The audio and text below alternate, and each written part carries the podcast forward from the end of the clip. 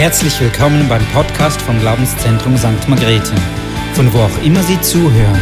Wir hoffen, dass Sie durch diese Botschaft ermutigt werden. Ja, schönen guten Morgen allseits. Ich freue mich, dass wir hier zusammenkommen dürfen, in der Gegenwart Gottes sein dürfen, aber auch in Gemeinschaft mit Gläubigen. Ich möchte dich auch recht herzlich begrüßen am Bildschirm. Sei dir bewusst, du bist in der Gegenwart Gottes. Bist vielleicht nicht hier, aber bist trotzdem in seiner Gegenwart. Und wir feiern diesen Gottesdienst und geben Gott alle Ehre, freuen uns, dass wir in seiner Gegenwart sein dürfen. Wir befinden uns in dieser Serie Menschen wie du und ich. Und ich spreche heute über Petrus. Und ich möchte dich fragen, hast du dich schon mal mit Petrus identifiziert? Wir haben hier ein Bild mit sechs Köpfen drauf. Ich weiß nicht, ob du Petrus erkennst, ob du weißt, wie er aussah. Ich für mich, ich habe keine Ahnung, wie er aussah. Und eigentlich interessiert es mich im Moment überhaupt nicht, wie er aussah. Petrus, der hieß eigentlich Simon. Er war Fischer, er war verheiratet und wir finden in der Bibel ganz, ganz viele Informationen über Simon Petrus. Simon Petrus, der war berufen und er war in der Nachfolge zu Jesus. Wir können das in Matthäus 16, 18 lesen. Da steht geschrieben, und ich sage dir auch, du bist Petrus und auf diesen Felsen will ich meine Gemeinde bauen. Und die Pforten der Hölle sollen sie nicht überwältigen. Das sagt Jesus zu Petrus. Reicht das bereits, um sich mit Petrus zu identifizieren? Und ich muss sagen, ich will mich gar nicht mit Petrus identifizieren. Das wollte ich noch nie und eigentlich wollte ich mich noch nie wirklich mit Menschen identifizieren. Ich erkläre das später noch. Aber wir befinden uns in dieser Serie Menschen wie du und ich. Und dabei geht es nicht um eine Identifikation mit der Person. Wir stützen uns eben auf die Quelle, die Bibel. Und wir kamen gerade aus dieser Serie die Bibel heraus, wo wir gehört haben, dass die Bibel eben eingehaucht ist vom Geist Gottes, dass es mehrere Bücher sind, das heißt irgendwie gesammelt und das ganz speziell eben für dich ist. Dass es eine ganz spezielle Bedeutung hat in der Bibel, dass da Offenbarungen drinnen sind und das ganz besonders wertvoll ist für dich.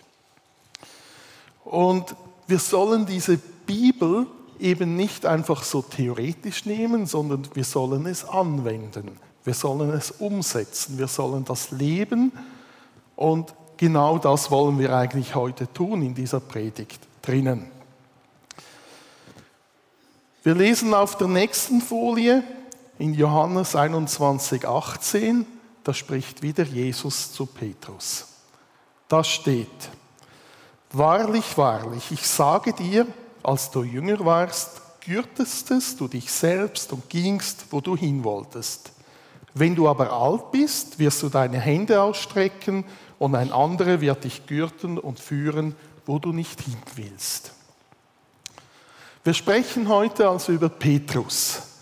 Und wie ihr vielleicht aus dieser Bibelstelle schon rahnt, lege ich diesen Schwerpunkt heute auf die Entwicklung in der Nachfolge.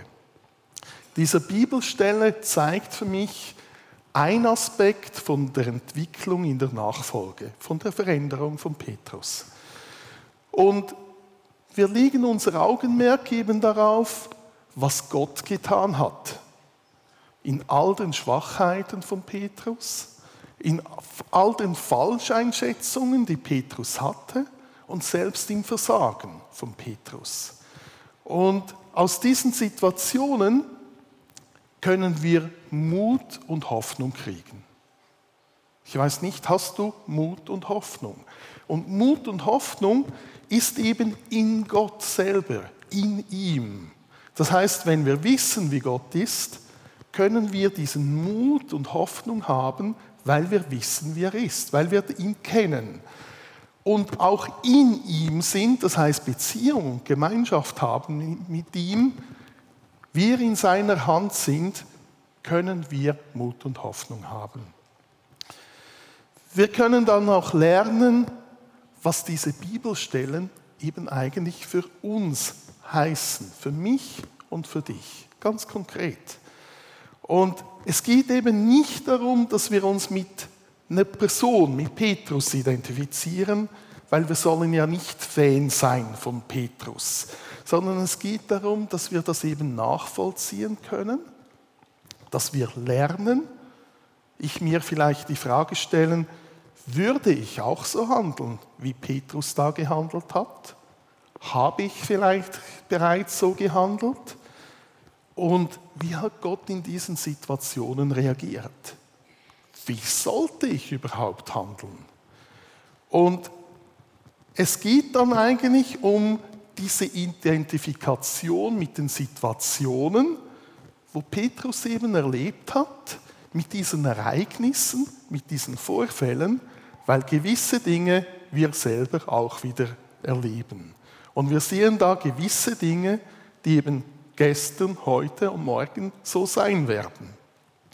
Und das Ziel dieser Predigt ist Entwicklung in der Nachfolge. Und ich möchte zuerst an euch die Frage richten, willst du dabei sein, wenn Gott wirkt? Willst du dabei sein, wenn Gott seine Gemeinde baut? Wenn Menschen frei werden, geheilt werden und sich entscheiden für ihn? Oder willst du mehr als nur dabei sein? Und ich für mich, klar, ich will mehr als nur dabei sein. Ich will in seiner Nachfolge sein. Und ich werde heute nur ganz wenige Beispiele aus der Bibel herausnehmen. Ich werde vielleicht sogar etwas hüpfen, das heißt, ich werde nicht chronologisch abhandeln, was alles geschah mit Petrus, dafür fehlt die Zeit. Ähm, und ich möchte dich an dieser Stelle auch einfach ermutigen, die Bibel selber zu lesen, dir Gedanken zu machen und das Ganze in Gegenwart Gottes und dir zeigen lässt, was Gott dir damit sagen möchte, was konkret er dir zeigen möchte. In diesem verborgenen Schatz, das du vielleicht nicht gerade verstehst, dir offenbaren lässt von Gott und dich so segnen lässt, aus seiner Fülle heraus er dir die Dinge zeigen kann, was er möchte, was in deinem Herzen verstanden wird. Wir fangen als erstes Beispiel bei Lukas 5, 1 bis 11 an. Und da war Jesus am See Genezareth und da war eine ganze Menge Menschen um ihn herum. Und die wollten hören, die wollten hören, was er über das Wort Gottes sagt, was er zu sagen hat. Und in dieser Situation da am See, wenn ihr euch das vorstellt, eine große Menge, alles bedrängt und wenn Leute um ihn herumstehen, dann sieht er drei Leute und mehr nicht und die anderen können ihn nicht sehen. Da waren zwei Schiffe an diesem Ufer und Jesus stieg in eines davon. Und dieses Schiff, das gehörte Simon, Simon Petrus. Und Jesus bat Simon, eben mit diesem Schiff herauszufahren. Ähm, und Simon tat das.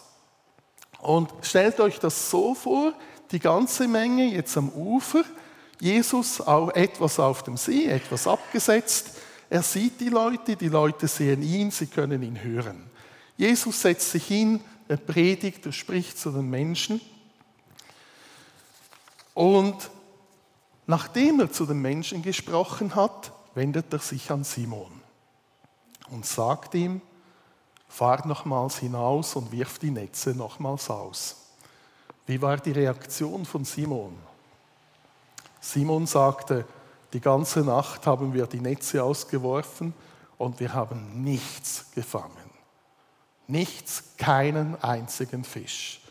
Aber auf dein Wort hin will ich es tun. Und das tat dann Simon.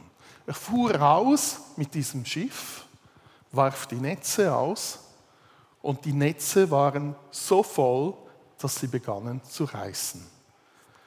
Sie haben zwei Boote gefüllt mit diesen Fischen und die Boote begannen zu sinken. Es war so viel. Was für ein Wunder. Wie war die Reaktion von Petrus? Wir lesen das in Vers 8. Als aber Simon Petrus das sah, fiel er zu den Knien Jesus nieder und sprach, Herr, gehe von mir hinweg, denn ich bin ein sündiger Mensch. Das war seine Reaktion, als er dieses Wunder sah. Hat er gewisse Dinge verstanden, wurde er überführt. Wir lesen im Vers 11 noch eine weitere Reaktion von Simon Petrus. Da steht, und sie brachten die Schiffe ans Land, verließen alles und folgten ihm nach. Simon Petrus ging also in diese Nachfolge hinein. Er folgte Jesus. Er hatte sich entschieden, er hatte gewisse Dinge erkannt. In Lukas 15 sehen wir auch, dass Simon Petrus berufen war. Da steht nämlich, Jesus sagt zu Petrus, von nun an wirst du Menschen fischen. Das war die Berufung von Simon Petrus. Er war berufen, ging in diese Nachfolge hinein. Jetzt die Frage an dich. Wann hast du dich entschieden zur Nachfolge? Wie lief das ab? Was war so dieser entscheidende Moment, das entscheidende Ereignis? Könntest du darüber Zeugnis geben? In zwei Minuten deine Geschichte erzählen? Ich für mich, ich habe mich 2003 bekehrt. Die biblischen Geschichten kannte ich aus Filmen, aus der Bibel, ähm, aus Religionsunterricht. Ich war katholisch aufgewachsen und kannte diese Geschichten. Und dann habe ich erfahren, dass es Menschen gibt, die Jesus nachfolgen, die seinen Willen kennen und seinen Willen tun, wo Zeichen und Wunder geschehen, wo Situationen gibt, wo Menschen eben frei werden, wo Menschen geheilt werden und Gott wirkt in seinen Möglichkeiten.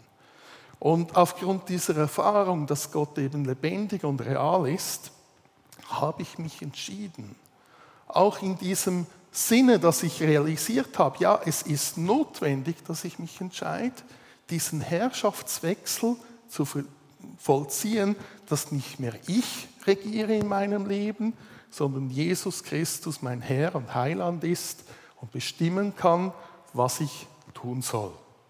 Und das versuche ich seitdem zu leben, habe mich taufen lassen 2003, wurde hier Mitglied in der Gemeinde. Das heißt, ich wurde hinzugefügt zur Ortsgemeinde und lebe in der Nachfolge und Jüngerschaft. Das ist mein Kurzzeugnis innerhalb von etwa zwei Minuten. Petrus, Simon Petrus, der hat ganz, ganz viele Zeichen und Wunder erlebt. Ganz vieles. Er hat es gesehen, er hat es miterlebt, er hat es erlebt. Und ein Teil war so eins zu eins direkt von ihm mit Jesus zusammen. Aber es gibt ganz, ganz vieles. Und heute, wie gesagt, ich kann nur ganz weniges herausgreifen. Entdecke das selber. Entdecke selber in der Gegenwart Gottes, lass dich führen Vielleicht wird dir Gott ganz, ganz bestimmte Stellen zeigen, dir da Offenbarung schenken, die ganz wesentlich sind für deinen weiteren Lebensweg. Lass dich da motivieren und geh auf diese Entdeckungsreise. Ein Beispiel, das ich nennen möchte, finden wir in Matthäus 17, 27. Da ging Jesus mit seinen Jüngern in den Tempel. Und die Frage nach der Tempelsteuer wurde an Petrus gestellt, ob Jesus denn das nicht auch bezahlen würde. Und Petrus sagte, ja, natürlich wird er das tun. Und sie gingen dann rein und noch bevor Petrus Jesus ansprechen konnte, hat sich Jesus zu Petrus hingewandt und hat eben diesen Text zu Petrus gesprochen. Wir lesen 1727. Damit wir ihnen aber keinen Anstoß geben, geh hin an das Meer und wirf die Angel aus. Und den ersten Fisch, der heraufkommt, den nimm. Und wenn du sein Maul aufmachst, wirst du ein Zwei-Groschen-Stück finden. Das nimm und gib's ihnen für mich und dich. Hättest du das getan? Wozu hättest du es getan? Warum? Oder warum nicht? Und da hat es ganz viele Themen drin. Vielleicht gehst du Richtung Gehorsam. Er sagt, und was sollen es tun?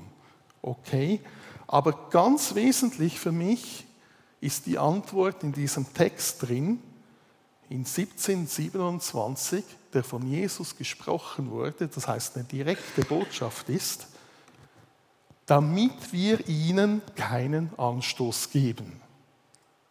Jesus ist es wichtig, dass wir keinen Anstoß geben.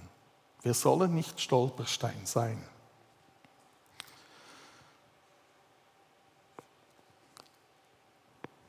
Wir gehen zum nächsten Beispiel, das ich herausgreifen möchte.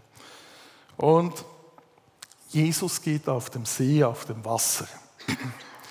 Das erfolgte gerade nach der Speisung der 5000 Männer.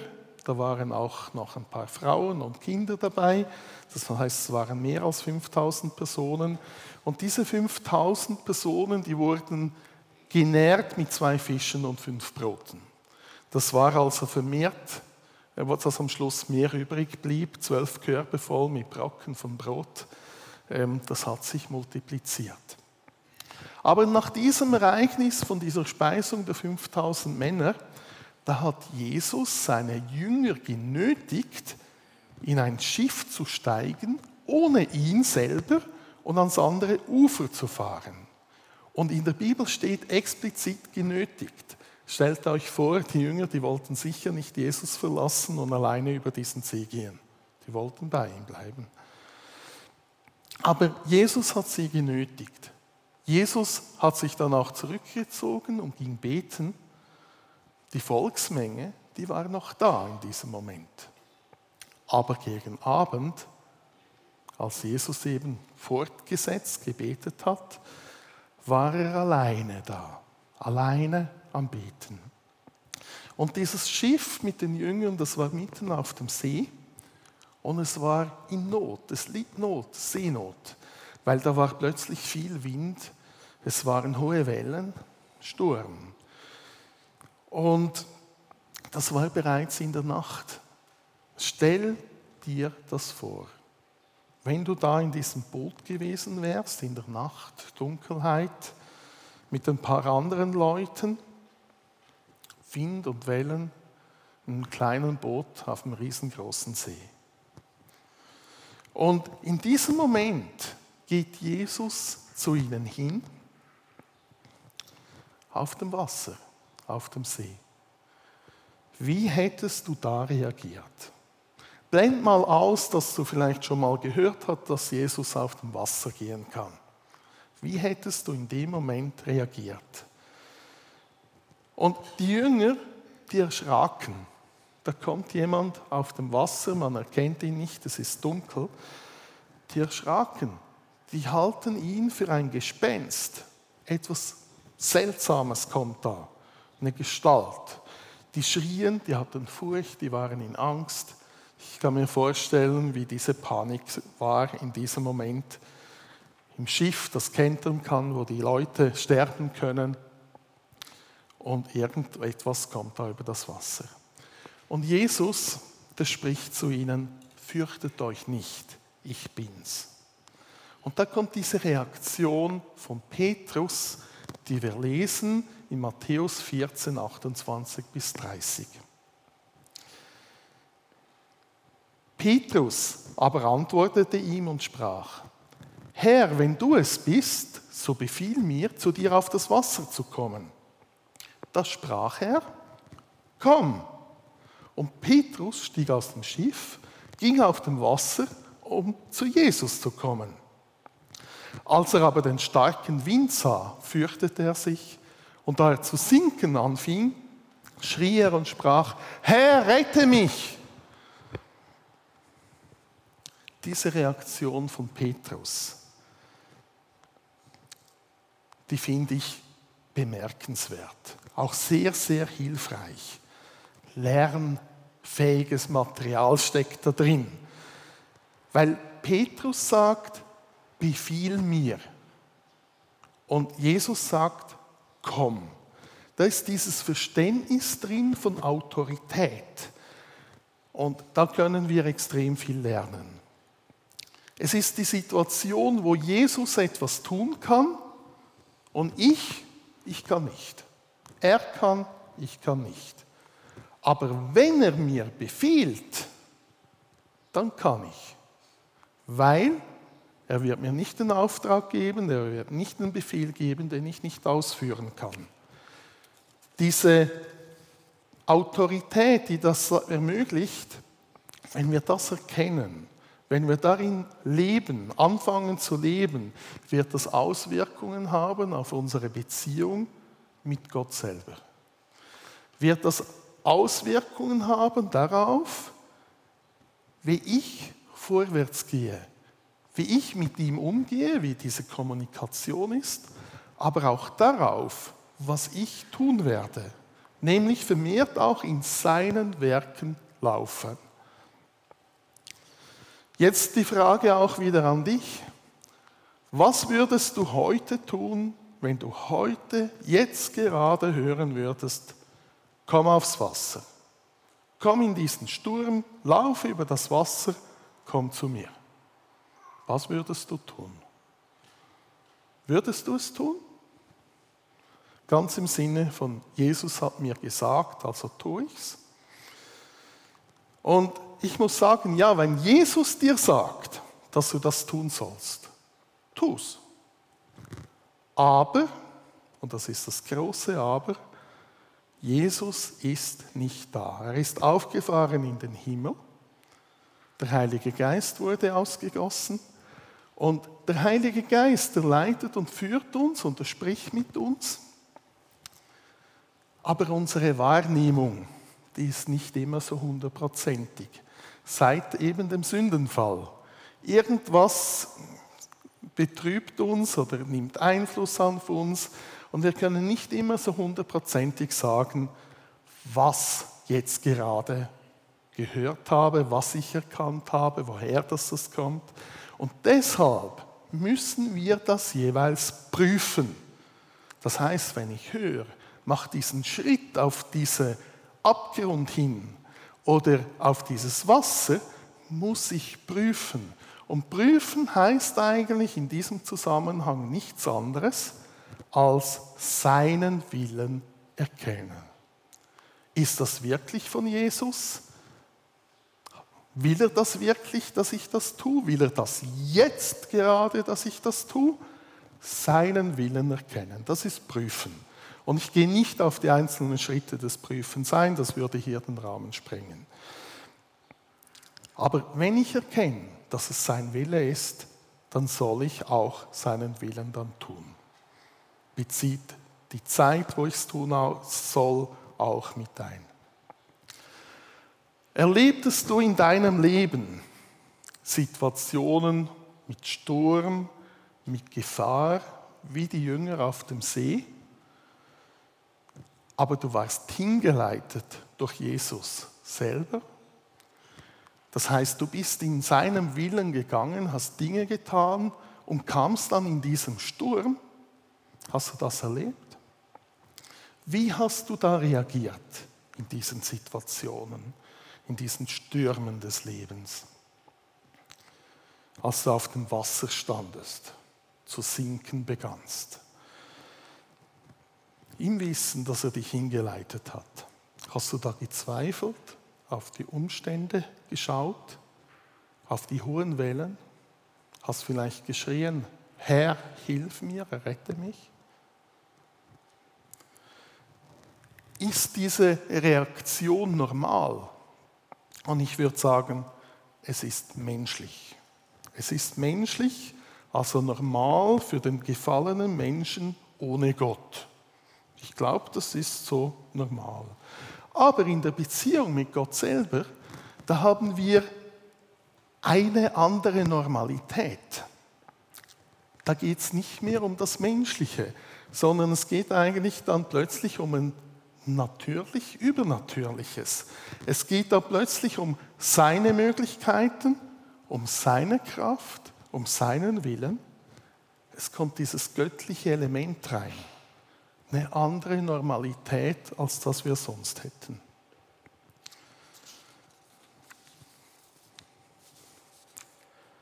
Matthäus 16, 16. Das ist ein Glaubensbekenntnis von Petrus. Simon Petrus antwortete Jesus und sprach, du bist der Christus des lebendigen Gottes Sohn. Simon Petrus wusste also, wer Jesus ist. Er wusste das. Weißt du, wer Jesus ist? Weißt du, wer der Vater ist? Wer der Heilige Geist ist? Der hier ist, mit dir spricht, dich leitet, dich führt? Kennst du seine Gegenwart, aber weißt du, wer er ist? Ist ganz wichtig. Wir gehen zum nächsten Beispiel, ein nächstes Ereignis. Johannes 13, 5 bis 8. Da war also dieses letzte Abendmahl, das Jesus mit seinen Jüngern gefeiert hat. Und dann steht Jesus auf und beginnt die Füße der Jünger zu waschen. Und wir lesen diesen Bibeltext Johannes 13, 5 bis 8. Darauf goss er, also Jesus, Wasser in das Becken und fing an, den Jüngern die Füße zu waschen und sie mit dem Schurz zu trocknen, mit dem er umgürtet war. Da kam er zu Simon Petrus und dieser spricht zu ihm, Herr, du wäschst mir die Füße? Jesus antwortete und sprach zu ihm, was ich tue, verstehst du jetzt nicht. Du wirst es aber danach erkennen. Petrus spricht zu ihm, auf keinen Fall sollst du mir die Füße waschen. Jesus antwortet ihm, wenn ich dich nicht wasche, so hast du keine Gemeinschaft mit mir. Was mich an dieser Szene, an diesem Ereignis speziell ähm, trifft, was mir speziell auffällt, das ist, dass Petrus sich korrigieren lässt. Es steht da explizit drinnen, er versteht es in dem Moment nicht. Und wir können das auch noch weiter lesen und wir sehen, er versteht das nicht. Er wird es irgendwann verstehen, steht da. Aber diese Korrekturbereitschaft, die, die sich korrigieren zu lassen, ist ein ganz, ganz wesentliches Element in der Nachfolge. Ist ein wesentliches Element in dieser Beziehung mit Jesus Christus. Weil in dem Moment, wo ich mich nicht mehr korrigieren lassen würde, wird das heißen, dass Jesus nicht mehr mein Herr wäre. Wenn er Herr ist in meinem Leben, soll sein Wille geschehen. Das heißt, wenn ich Korrektur brauche, und die brauche ich immer wieder bis ans Lebensende, soll er das machen dürfen. Sei das direkt, sei das durch Menschen, sei das durch Autoritäten. Er soll korrigieren dürfen. Und ich soll mich korrigieren lassen. Ein wesentliches Element in dieser Nachfolge. Ich möchte zwei kurze Beispiele nennen, wo wir diese Entwicklung von Simon Petrus sehen. Und wir fangen an mit Johannes 18, 10. Das ist dieses Ereignis von der Gefangennahme von Jesus. Jesus war also da mit seinen Jüngern zusammen und Judas kam mit dieser Truppe, mit Fackeln, mit Lampen und mit Waffen. Und Jesus lässt sich gefangen nehmen. Und Simon Petrus steht da dabei.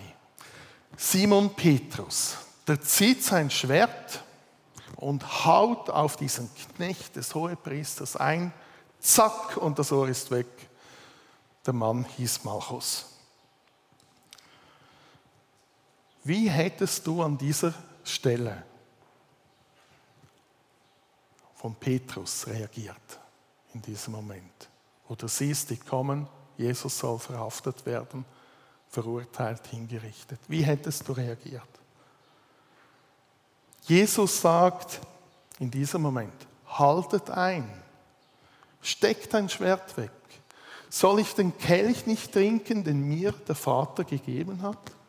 Und Jesus nimmt dieses Ohr, er berührt das Ohr, er berührt diesen Mann und heilt diesen Mann. Wie hättest du an der Stelle dieses Knechtes reagiert? Zack, Ohr ab, zack, geheilt. Von dem Mann, den du verhaften wolltest. Die Veränderung sehen wir im ersten Petrusbrief 2.13. Petrus schreibt da, ordnet euch deshalb aller menschlichen Ordnung unter um des Herrn willen. Und in 1. Petrus 2.12 sagt er, wieso wir das tun sollen. Damit die, die euch als Übeltäter verleugnen, eure guten Werke sehen und Gott preisen. Und da sehen wir diese krasse Veränderung, wo er sich widersetzt, das Ohr abhaut und dann später sagt, ordnet euch allen menschlicher Ordnung unter. Und auch sagt, wieso wir das tun sollen. Stellt euch Malchus vor, wie hat Malchus reagiert? Wie hätte er reagiert, wenn es beim Ohrabhauen geblieben wäre? Aber wie hat er dann reagiert, als er geheilt wurde? Hat er dann wirklich Gott gepriesen? Ist das dieses Schlüsselelement, das Petrus erlebt hat da drin? Wir gehen zum zweiten Beispiel. Und das ist gleich anschließend. Jesus war festgenommen und Petrus folgte dieser Gruppe. Eigentlich als unbekannt, verdeckt so in dieser Menge drin. Und da waren plötzlich Menschen und die haben gesagt, hey du, bist du nicht Petrus, der dabei war? Und Petrus, der hatte Angst. Der hat verleugnet, der hat gesagt, nein, nein, nein, nein, ich nicht. Dreimal. Und nach diesen drei Malen hat er Hahn gekräht. Und Jesus hat sich zu Petrus hingewandt, hat ihn angeschaut und Petrus erinnert sich in diesem Moment, was Jesus zu ihm gesagt hat, kurz davor mal. Ehe der Hahn kräht, wirst du mich dreimal verleugnen. Er hat sich erinnert. Er hat erkannt. Petrus ging hinaus und weinte bitterlich. Jetzt schauen wir Apostelgeschichte 2 an. Das ist also nach der Kreuzigung. Das ist nach der Auffahrt von Jesus in den Himmel. Und die Jünger warteten im Obergemach, versteckt. Das heißt, sie waren nach wie vor in dieser großen Gefahr von Verfolgung, dass sie auch hingerichtet werden könnten.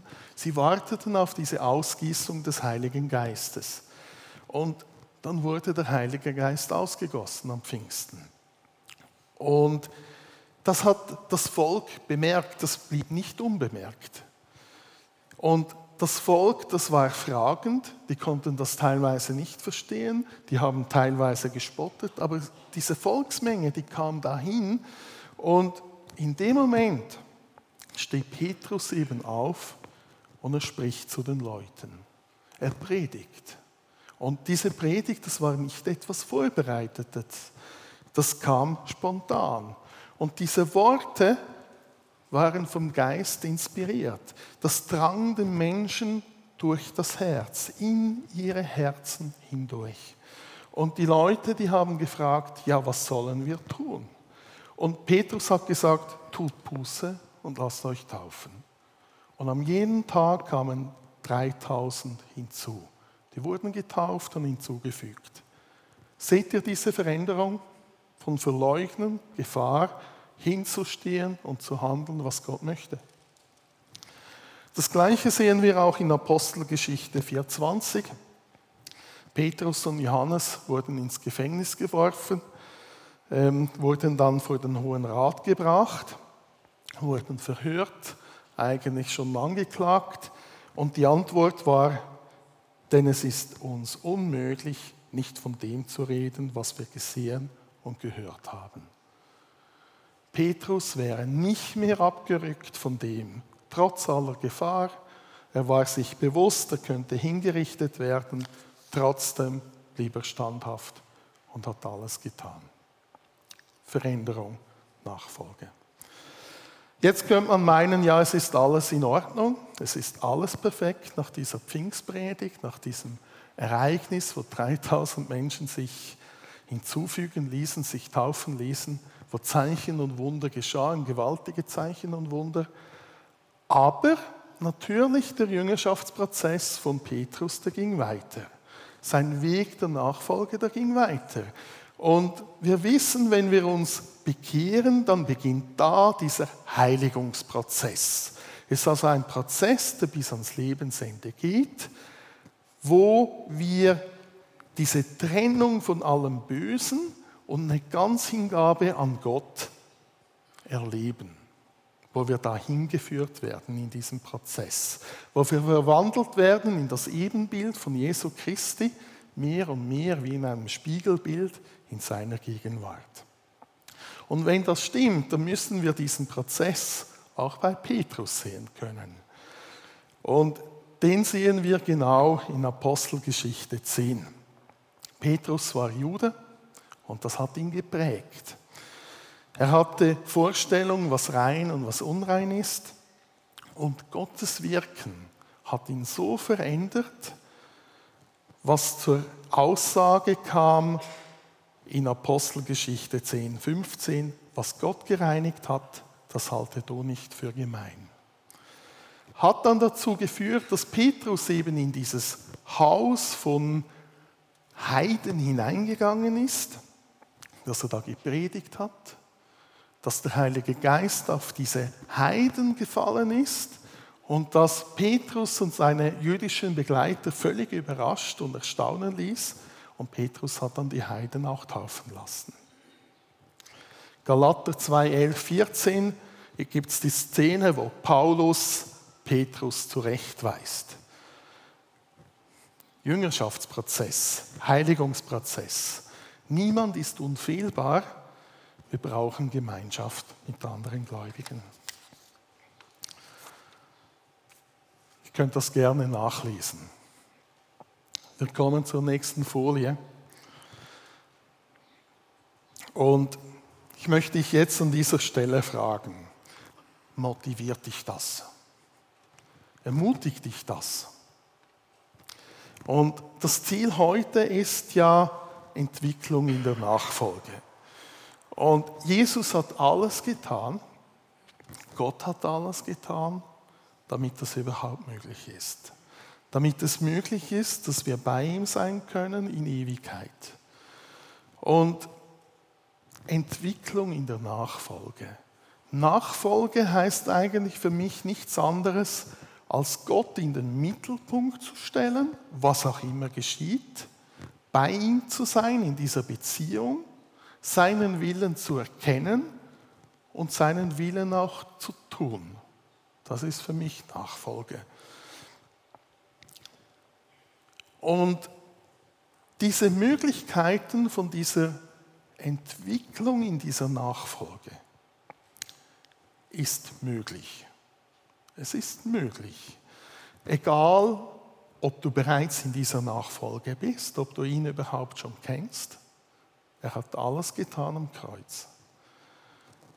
Es ist möglich, auch wenn du eingeschlafen bist, wenn du dich weit weg von Gott fühlst, wenn du verstrickt bist in Sünde, ist es möglich, dass du umkehrst und ganz neue Schritte gehst mit ihm.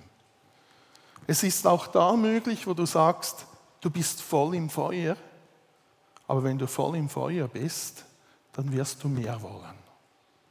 Du wirst mehr wollen. Du wirst mehr wollen von ihm. Du wirst noch etwas näher sein wollen zu ihm hin. Noch etwas mehr erleben wollen. Er wird dir Dinge ins Herz geben, wo du sagst, das wünsche ich mir so sehr, weil es sein Wunsch ist. Vielleicht hast du das erlebt, vielleicht lebst du das gerade dass Wünsche in deinem Herzen sind, dass Menschen zum Glauben kommen, errettet werden, dass Heilung und Befreiung geschieht. Und wenn das von ihm kommt, dann streck dich da aus nach mir. Streck dich da aus nach ihm, weil er kann dir zeigen, wo ist der nächste Schritt.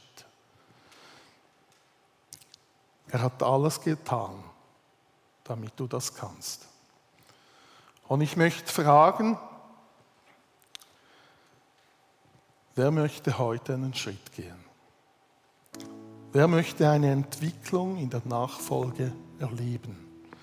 Und ich möchte diejenigen, die das möchten, einfach bitten, aufzustehen. Jetzt. Und ich werde noch beten für die, die aufstehen.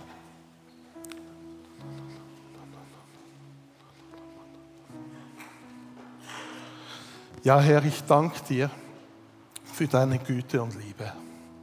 Ich danke dir so sehr, dass du alles getan hast, damit wir Leben haben, damit wir überfließendes Leben haben. Ich danke dir für deinen Sieg und deine Möglichkeiten. Und ich bitte dich, Herr, dass du jetzt die Menschen, die in deiner Nachfolge einen Schritt gehen wollen, dass du sie segnest, dass du zu ihnen sprichst, in ihre Herzen und Gedanken hineinschreibst, hineinsprichst und so deinen Willen offenbarst. Ich bitte dich aber auch, dass du einfach wirkst in deiner Kraft und deinen Möglichkeiten, wie du es möchtest.